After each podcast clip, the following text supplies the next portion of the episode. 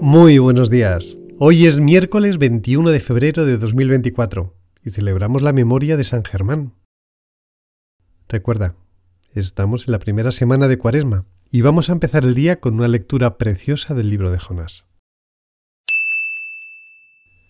Por segunda vez fue dirigida la palabra de Yahvé a Jonás en estos términos.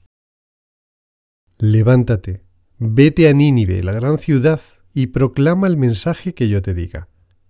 Jonás se levantó y fue a Nínive conforme a la palabra de Yahvé. Nínive era una ciudad grandísima de un recorrido de tres días. Jonás comenzó a adentrarse en la ciudad e hizo un día de camino proclamando Dentro de cuarenta días Nínive será destruida. Los ninivitas creyeron en Dios, ordenaron un ayuno y se vistieron de sayal desde el mayor al menor. La palabra llegó hasta el rey de Nínive, que se levantó de su trono, se quitó su manto, se cubrió de sayal y se sentó en la ceniza.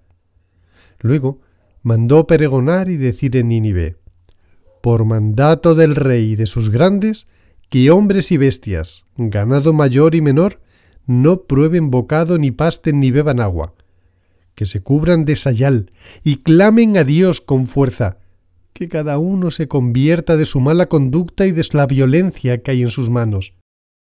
¿Quién sabe? Quizá vuelva Dios y se arrepienta y que se vuelva el ardor de su cólera y no perezcamos. Vio Dios lo que hacían, cómo se convirtieron de su mala conducta y se arrepintió Dios del mal que había determinado hacerles, y no lo hizo. Lectura del Salmo 51 Tenme piedad, oh Dios, según tu amor, por tu inmensa ternura borra mi delito. Lávame a fondo de mi culpa y de mi pecado purifícame. Crea en mí, oh Dios, un puro corazón, un espíritu firme dentro de mí renueva. No me rechaces lejos de tu rostro, no retires de mí tu Santo Espíritu. Pues no te agrada el sacrificio. Si ofrezco un holocausto, no lo aceptas. El sacrificio a Dios es un espíritu contrito, un corazón contrito y humillado, oh Dios, no lo desprecias.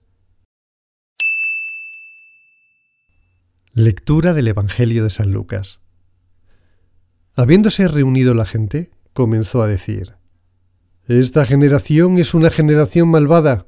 Pide una señal, y no se le dará otra señal que la señal de Jonás. Porque así como Jonás fue señal para los ninivitas, así lo será el Hijo del Hombre para esta generación. La reina del mediodía se levantará en el juicio con los hombres de esta generación y los condenará, porque ella vino de los confines de la tierra a oír la sabiduría de Salomón, y aquí hay algo más que Salomón.